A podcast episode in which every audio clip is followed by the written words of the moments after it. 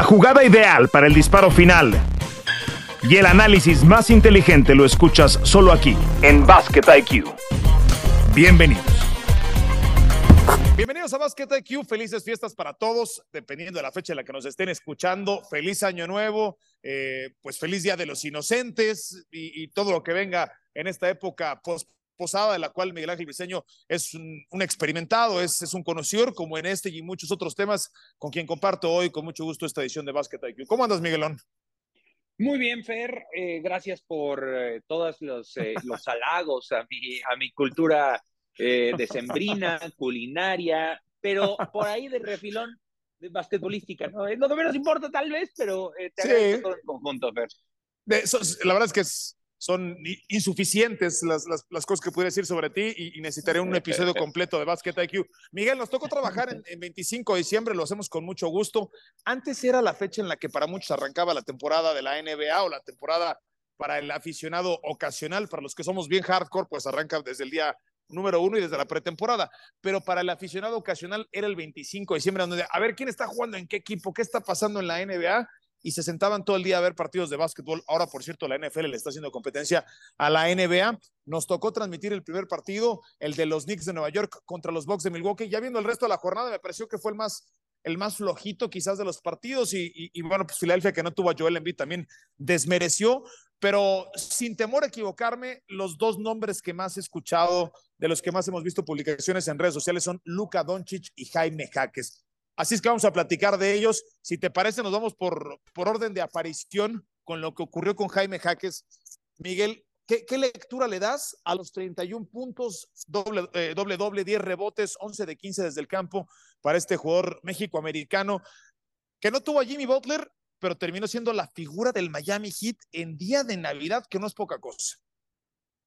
No, no, no, no solamente no es poca cosa, es, es un escándalo. O, sea, además es el partido, eh, el cuarto, ¿no? Cuando ya eh, sabemos que mientras más te vas a la noche, de Navidad puede ser una excepción, porque el Boston Lakers creo que fue el estelar. Es, es un escándalo, Fer. O sea, no es solamente poca cosa. Yo la lectura que le doy es que Jaime Jaques es un jugador que parece tener cinco años en la liga. O sea, no, no parece novato, no actúa como novato, no toma decisiones como novato, no tira como novato y no destila confianza de novato, destila confianza de jugador veterano. Eh, hay muchas reflexiones que he visto eh, en diferentes analistas de NBA que hablan de si esto se debe a, a, que llegó al Miami Heat y su famosa cultura organizacional, o si se debió a que pasó todo el proceso colegial, los cuatro años con UCLA, llegando en muchas ocasiones pues profundo al torneo. Que ha habido, que ha habido otros jugadores, Miguel, de cuatro años que no, no llegan así, o sea, Exactamente. no, no, no sí, pasa sí, eso o sea, regularmente. A, a, eso voy, a eso voy, o sea, como que ha, ha habido varias lecturas. Yo creo que la principal es la ética de trabajo y el talento de Jaques, ¿no? O sea, de repente como que se le trata de buscar mucho en el subtexto de, de, de, qué está pasando o a qué se debe o qué factor externo afecta a esto. Yo, yo creo que viene de dentro de Jaques, o sea, que Jaques es un jugadorazo y que se la cree y que no le tiene miedo a enfrentar a ningún jugador. Para mí es un escándalo y para mí, sé que tú no compartes esta opinión, pero tiene posibilidades reales sobre todo después de este 25 de diciembre metiendo 30 puntos, de ser el novato del año. A ver, Miguel Briceño y yo somos unos apasionados del básquet y también seguimos muy de cerca las líneas de apuestas y vamos monitoreando. Eh, es un buen termómetro para saber quién tiene las mayores posibilidades de ser el MVP, el novato del año. No necesariamente el favorito va a ganar, si no sería dinero garantizado y, y bueno, pues eso, eso suele cambiar. Pero para este partido de Navidad, llegaba pagando poco más de 41, creo que estaba en 44, 41. Después del partido de Navidad se bajó a más 30. Acto seguido de los 31 puntos de jaques, Miguel Ángel Briceño procedió a mandarme la, la, captura de pantalla de cómo estaba, cómo se había modificado la línea, porque Miguel dice que se va a meter a la conversación. Sí se mete a la conversación, pero la distancia sigue siendo muchísima entre Chet Holmgren y Wembanyama. Hay aspectos que van más allá de lo que pueda hacer eh, Jaime Jaques redacté una columna sobre eso, si le gusta visitar está en ESPN.com, de, no solamente se limita a lo que puede hacer Jaques, sino una narrativa que hay detrás de Estados Unidos contra Francia, en fin, algunas teorías que me gustan particularmente de, conspiración alrededor de este tema. Y la otra, Miguel, en relación a Jaques es las críticas, porque la, la combinación fue terrible, ¿no? Pierden los Lakers, los Lakers no en, Jalen Hoods y Fino que reclutaron en la primera ronda del pasado draft no encuentran soluciones y lo primero que dice la gente es por qué Lakers no hizo todo lo posible por reclutar a Jaime Jaques en la primera ronda. Mi pregunta sería, Jaques tendría el mismo impacto, sería la misma versión de Jaques jugando al lado de LeBron, alejado de esta cultura que a mí me parece tiene una una buena dosis de razón lo que tú dices, la cultura del hit de Miami. Veía un post que decía, a un homeless toman a alguien de la calle y lo convierten en un All-Star. No a ese nivel, pero, evidentemente desarrollan mucho mejor el talento que, en el resto de las organizaciones. ¿Crees que en los Lakers, eh, con mucha más presión encima, en un mercado que demanda más, jugando al lado de LeBron, estaría ocurriendo lo mismo?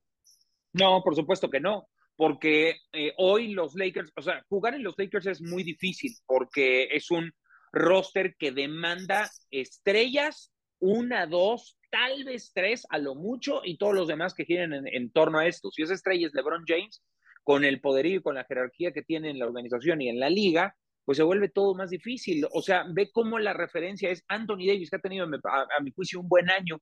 Las lesiones más o menos lo han respetado. Se le sigue cuestionando mucho porque tiene la referencia LeBron James y LeBron James en, en su temporada 21 sigue deslumbrando, pues sería muchísimo más difícil, pero tampoco es que sea sencillo jugar en el Miami Heat.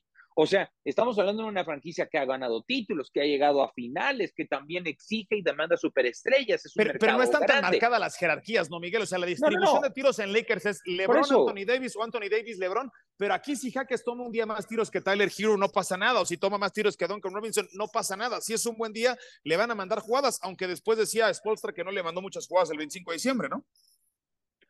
Es que es justo lo que estoy diciendo. O sea, no, no, eh, no, no es lo mismo, pero no es sencillo. Claro que los Lakers no hubiera brillado de la misma manera, pero Jaques probablemente en otros 25 equipos sí tendría este nivel, porque vuelvo a lo mismo, es un tema del talento de Jaques y de que está hecho un jugadorazo, porque además físicamente no dices, bueno, este jugador, como el propio Guaymañama, ¿no, Fer? Que lo hemos dicho, le falta meterse al gimnasio, no, güey, eso no lo dices de Jaques, porque está hecho y derecho, es un producto listo. No, los está posteando, ¿eh? está, fuerte Jaques. Está durísimo, Jaques tiene el físico de cualquier jugador, o sea, se le puede poner enfrente ¿Quién, quién quieres, güey? ¿Es este Anthony Edwards? No, no, te choca el que sea. Le mete una canasta, Miguel, en día de Navidad le mete una canasta a Mo Bamba. O sea, desplaza a Mo Bamba y, hay una que desplaza después a Morris. Oye, Miguel, esos, esos son unos toros, ¿no? Los dos Morris son unos toros. Este, a Reed, o sea, Jaime, además tiene unos fundamentos tremendos, muy bien desarrollados. Eh, no, no sé para qué le pueda alcanzar. Lo que sí si Jaques mantiene este, medianamente este ritmo las primeras temporadas que tiene el contrato de novato garantizado, que además al ser contrato de novato es un buen contrato en primera ronda, pero, pero está destinado a firmar una de estas cifras de, de 100 millones de dólares, ¿eh?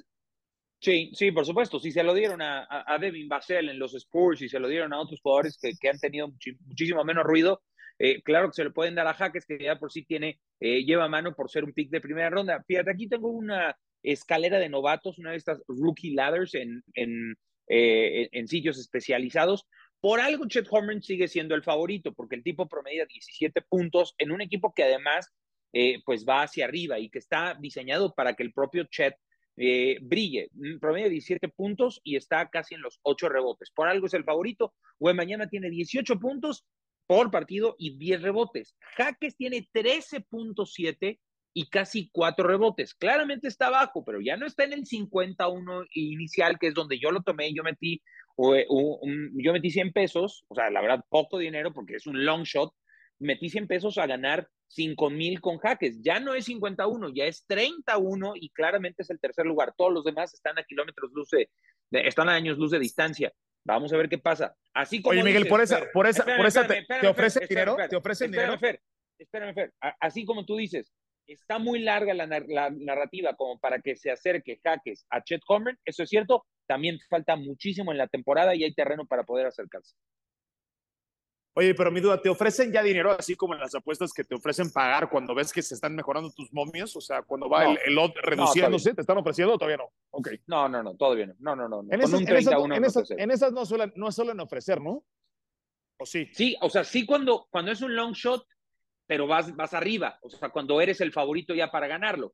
No te van a ofrecer dinero cuando todavía estás 30 a 1, ¿no? O sea, le faltaría por lo menos ponerse 5 a 1, mínimo 10 a 1 para que me ofrezcan algo, pero no, todavía no, está en blanco ese, ese espacio todavía. Bueno, pues para todos los que conocieron a Jaime Jaques, que creo que muchos sí eh, conocieron a Jaime en 25 de diciembre con todos los aparadores y qué bien le vino que no estuviese Jimmy Butler, que por cierto, no sé si ya viste algunos de los comerciales, ya también esa es otra señal de, lo explotable que es, y yo insisto, los Lakers, si lo hubiesen tomado Jaime Jaques con la ascendencia mexicana en California, este, bueno, pues evidentemente dejaron pasar una buena oportunidad.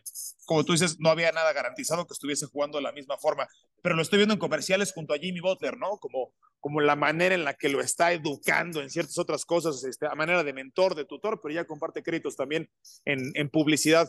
Jaime Jaques, que firmó un contrato, hay que recordarlo, con la marca de Jordan. Eh, Jaime Jaques es un Jordan athlete y, y, ahora pues comparte créditos con Jimmy Butler. ¿Algo más que agregar de Jaques o te parece que hablemos de Doncic, Miguelón?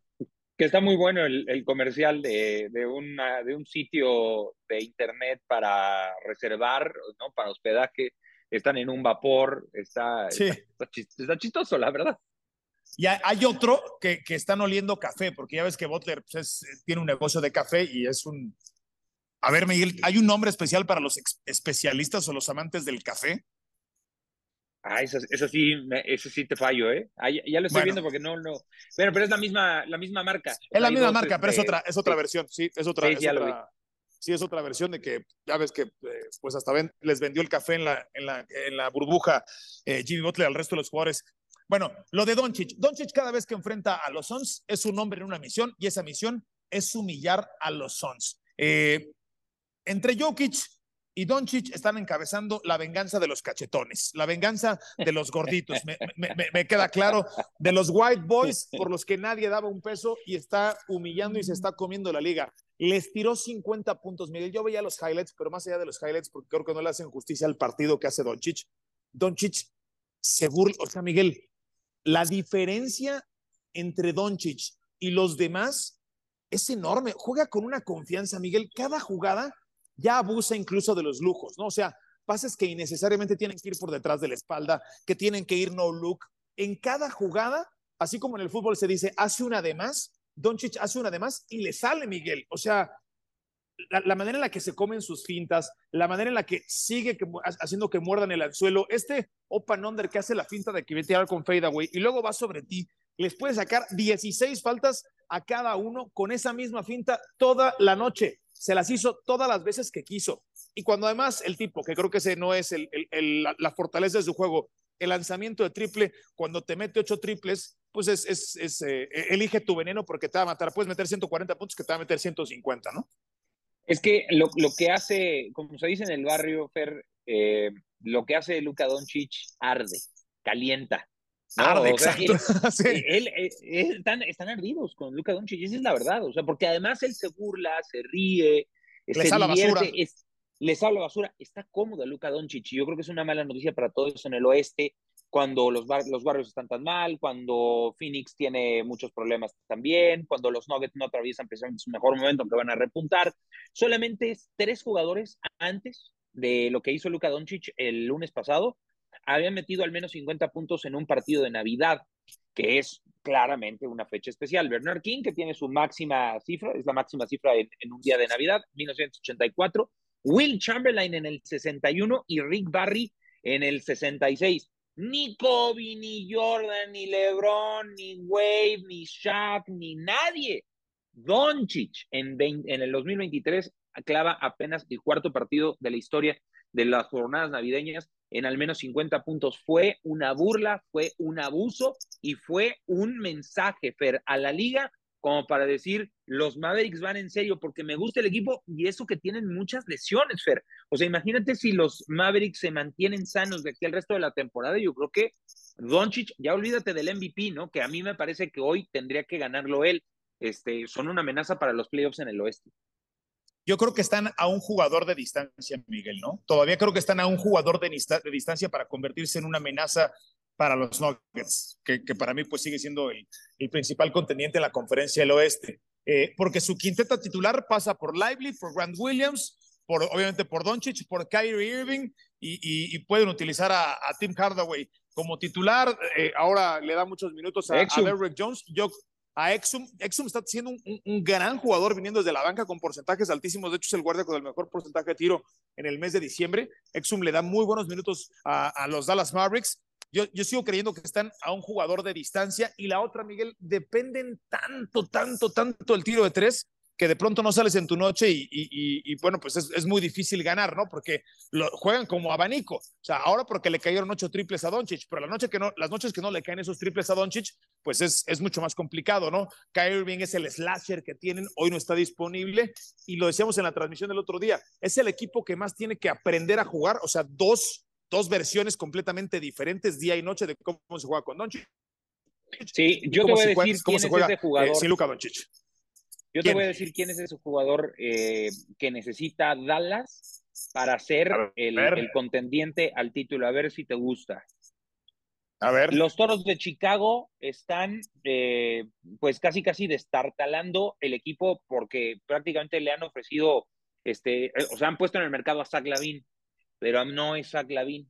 El jugador que ah, necesita Dallas, necesita Dallas para convertirse en contendiente al título y convertirse en los Toronto Raptors del 2019 es Nikola Vucevic.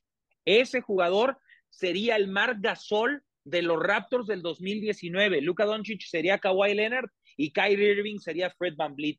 Ese equipo con Nikola Vucevic, más Lively, más Powell, más Hardaway, más Exum, más Grant Williams, más Tim Hardaway Jr. y obviamente Luka Doncic sano, para mí están para ganarlo todo en el oeste, pero con Nikola Vucevic y los toros en este momento están en modo eh, deshagamos este coche, vendamos las autopartes y, reconstruyamos la, la, franquicia. ¿Cuánto tiempo tienes desarrollando esta teoría? Porque estoy seguro y te conozco perfectamente, Miguel, me la tenías guardada, porque aparte se va a hacer el teaser de nuestro, de nuestro episodio. ¿Quién es el jugador que convertirá a los Mavericks en contendientes al título. Eh, me, queda clarísimo y nuestra producción ya tomó nota sobre esto. Miguel, tienes algún tiempo ya desarrollando esta teoría, pero me estás diciendo que Vucevic se va a ir a los Mavericks y que Zach Lavin se va a ir a los Lakers. Tú, si sacara la bola de cristal, ¿pudieras garantizarme eso? Es que yo tengo por lo menos una semana pensando en la insistencia que tienen los medios de poner a Zach Lavin en los Lakers. De hecho, lo han debatido en, eh, este, eh, Myers, este, JJ Reddick, eh, Steven A, todos, los están, todos lo están platicando y debatiendo. Pero a mí me parece que los toros, el jugador más atractivo que tienen los toros no es Zach Lavin, sino Nikola Vucevic. Y dónde podría embonar, me parece que queda de maravilla en Dallas. Yo, de hecho, propuse hace dos temporadas, cuando las cosas no le salían tan bien a los Lakers, que cuando, cuando llegaban y naufragaban en playoffs, que Dallas fuera por Anthony Davis para que hiciera mancuerna con Luka Doncic. Eso claramente ya no va a pasar, pero sigue necesitando un grande de jerarquía y de veteranía, porque Lively es muy bueno, pero es muy joven y Powell es el suplente. ¿Quién es el grande disponible en el mercado en un equipo que ya tiró la temporada o prácticamente está por tirarlo? Los Toros de Chicago. A mí me parece que el, montenegrino es el tipo de experiencia, no es flashy, no le va a incomodar el vestidor, no quiere los reflectores, pero es muy efectivo, te puede meter 20 por partido, o sea, es literal el Mark Gasol de los Toronto Raptors del 2019. Está buena tu teoría, está buena tu teoría, Miguel. Me, gusta eh, el héroe de los Balcanes que necesitan los Mavericks con una con una alineación de estas dos superestrellas de, Europa del Este. Eh, entre... Me puedes decir Martínez y no Briseño. Me puedes decir Martínez. Me gusta cómo piensas, Martínez. Perfecto. Bueno, pues eh, eh, estás volando muy cerca del sol. Estás volando muy cerca del sol, Miguel, después de, esta teoría. Bueno, oye, y lo de Doncic con, con Embiid, bueno, es una locura lo que está promediando Embiid de puntos. ¿Crees que esto le suba los bonos para ser MVP? O sea, ¿sí existe alguna forma de, colarse entre, entre Doncic, entre Jokic y Embiid? Yo digo que sí, o sea, hay que tomar en cuenta lo siguiente, el premio al jugador más, el más valioso de una temporada, no son actuaciones independientes, o sea, es quién es más valioso para un equipo, por eso insistimos tanto en el tema de las narrativas de cada temporada de cada uno de los jugadores, pero ¿quién es más valioso para su equipo? O sea, Doncic muchas veces ha estado ahí en la terna, en las candidaturas, en los momios, pero se ha caído porque él mismo deja de tener buenas actuaciones o, su equipo también se desploma. Pero si Dallas vuela alto, si Dallas vuela cerca del sol y Doncic sigue poniendo estos números y es la superestrella en esta franquicia, a mí me parece que no va a haber objeción para que se lleve el premio esta temporada. Y obviamente falta mucho, estamos a un tercio de la temporada apenas, pero yo creo que sí se puede colar y hasta se los puede arrebatar. Bueno, pues eh, a, mí, a mí me parece que dentro de ese criterio de quién es más para su ahorita? no, no, a lo, que, a, lo que, a lo que voy es que al menos en temporada regular, Miguel, los Sixers sí pueden ganar más partidos en proporción sin Joel Embiid con Tyrese Maxey, con Tobias Harris, con el resto del elenco de, lo que, de los que pueden ganar los Mavericks sin Luka Doncic. Y, entonces ahí creo que la batalla está más cerrada entre Jokic y Doncic. O sea, creo que el tiro está más parejo entre estos dos. Sin Embiid, los Sixers en proporción Evidentemente no, no, serán contendientes, pero creo que pueden ganar más partidos de los que puede ganar tanto Nuggets como los que puede ganar Dallas. Ojalá y se meta.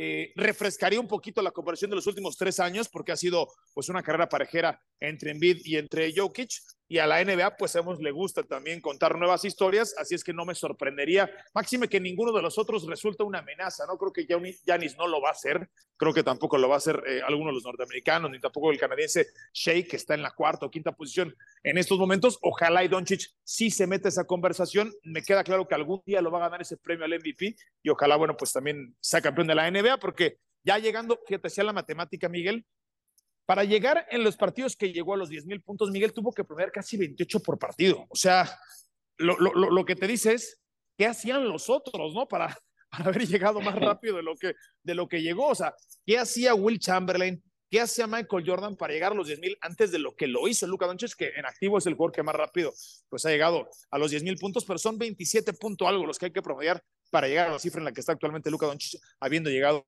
a los 10 mil puntos de Navidad. Eh, bueno, pues ya casi nos vamos solamente de refilón, Miguel. ¿Algo que decir en relación a, a Jamorant y su regreso? Es que, que sí llegó con muchísima hambre, ¿no? O sea, tenía unas ganas de, de, de, callar bocas y de, y de demostrar que está de regreso, que puede todavía rescatar la temporada de su equipo. No sé para qué está en los Grizzlies, tal vez es motivo de otra entrega, pero de que va en una misión y que cada noche se va se va a partir a, va a salir a, a partírsela por, por los Grizzlies, yo creo que se vuelve un equipo bien peligroso, bien incómodo, y, y, mm, pero, pero tengo, yo no sé el proyecto de Memphis, yo no sé el proyecto de Morán, me da la impresión de que esta narrativa de los, de los bad boys, de los nuevos bad boys, no le viene bien a Morán, y no sé si se vaya a salir de ese script, pero sí de que va a ser un equipo bien peligroso y que Morán va a tener ganas de meter 40 puntos cada noche, eso no me queda la menor duda. I keep receipts, les dijo el primer día, guardo los residuos, como diciendo, guardo los, los pendientitos que traigo para cada uno de ustedes después de cumplir con la suspensión de 25 partidos. Se nos quedan temas en el tintero, la racha de los pistones que se convierte en la peor racha de la historia de la NBA, 27 rotos de forma consecutiva, dicen que hay tremendos problemas en la banca, con Monty Williams, que es el, el coach mejor pagado en una sola campaña en la NBA, junto con Popovich, que del otro lado pues también arrastra una racha y una, una pues una seguidilla terrible para el equipo de San Antonio. Eh, nosotros esta semana estamos transmitiendo el Capitanes, los invitamos a que nos acompañen con la doble cartelera que tenemos esta semana, tanto miércoles como jueves, eh, ante las leyendas de Texas, en donde por cierto está AJ Lawson, que también juega con los Dallas Mavericks. Eh, y bueno, pues mucho más que platicar, pero eso será en próximas ediciones de Basket IQ, que este ha sido, por cierto, el último del 2023, mi querido Miguel. Pues sería un, mero formalismo, porque nos vamos a ver en el resto de, de, los días, pero pues aprovecho por, pues sí, por formalismo y por cliché para desearte un feliz año nuevo, a pesar de que te voy a ver en persona y sería absurdo deseártelo solamente por aquí.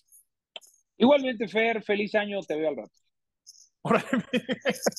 Así con ese, con ese entusiasmo y con esa profundidad y elocuencia en tu mensaje, te lo agradezco mucho. Los deseos son mutuos. Felicidades para todos, pasen la chingón y nos vemos en el 2024. Nos escuchamos acá en Basket IQ.